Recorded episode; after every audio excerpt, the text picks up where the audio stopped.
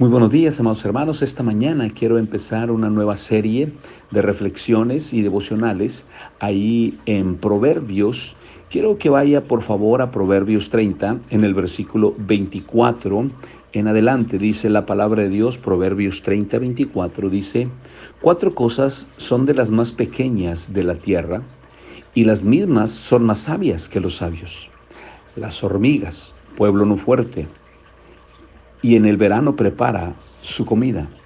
Los conejos, pueblo nada esforzado, y ponen su casa en la piedra. Las langostas, que no tienen rey y salen todas por cuadrillas. Y la araña, que atrapas con la mano y está en palacios de rey.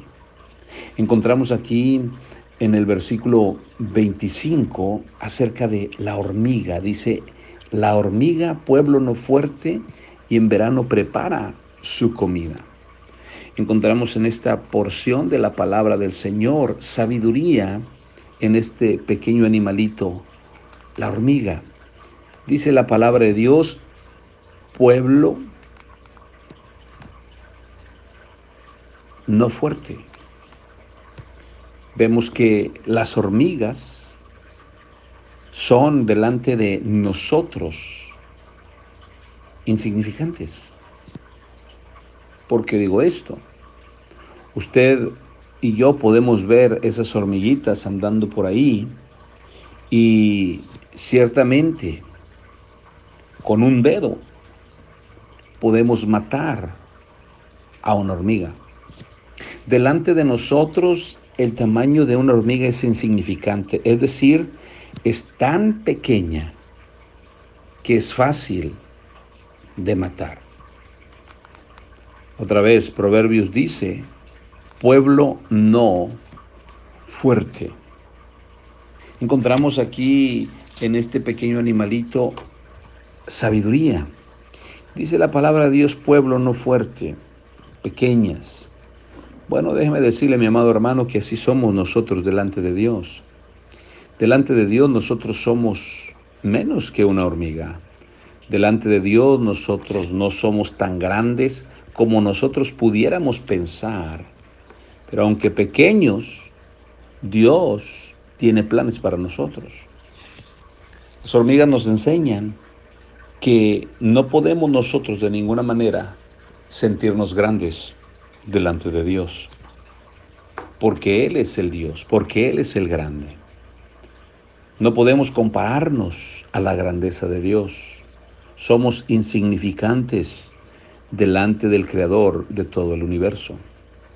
El apóstol Pablo, él decía allá en 1 Corintios capítulo 15, primera a los Corintios capítulo 15 en el versículo número 8, Decía las siguientes palabras el apóstol Pablo. Decía, y al último de todos, como a un abortivo, me apareció a mí, que soy el más pequeño de los apóstoles, que no soy digno de ser llamado apóstol, porque perseguía la iglesia de Dios. Pero por la gracia de Dios soy lo que soy, y su gracia no ha sido en vano para conmigo. Antes he trabajado más que todos ellos, pero no yo, sino la gracia de Dios conmigo.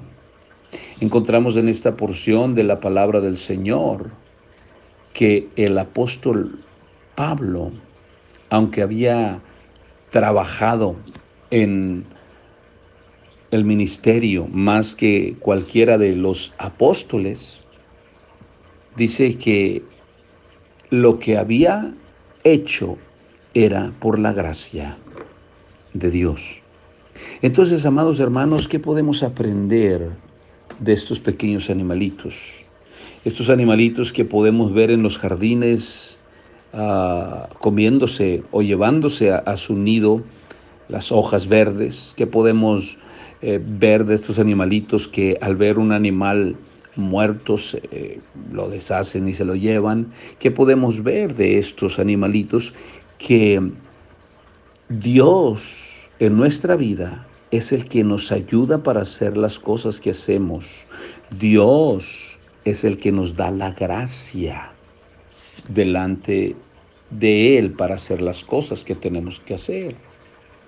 El apóstol Pablo tenía eh, eh, o tuvo el privilegio de tener un encuentro personal con Jesús. El apóstol Pablo fue comisionado por el mismo Señor Jesucristo a llevar la palabra de Dios. Pero no era la habilidad de Pablo, el estudio de Pablo o las cualidades de Pablo. Era la gracia de Dios en la vida del apóstol Pablo. Entonces, el apóstol Pablo, luego de conocer al Señor Jesucristo, luego de ser comisionado para ser apóstol a los gentiles, él recalcó que era la gracia de Dios con él. Él no consideraba que él fuera una persona importante. Él dice, como a, dice, y al último de todos, como a un abortivo, alguien que no había planes de que naciera. El apóstol Pablo entra aquí en la escena para hacer la obra de Dios y dice que no era digno de ser llamado apóstol porque fue perseguidor de la iglesia. Y recalca, es la gracia de Dios. Entonces, mis amados hermanos, ¿qué podemos aprender de estos, de estos pequeños insectos? ¿Qué podemos aprender de las hormigas? Que es pueblo no fuerte. Así somos nosotros. Lo que pudiéramos hacer para el Señor es solamente por la gracia de Dios.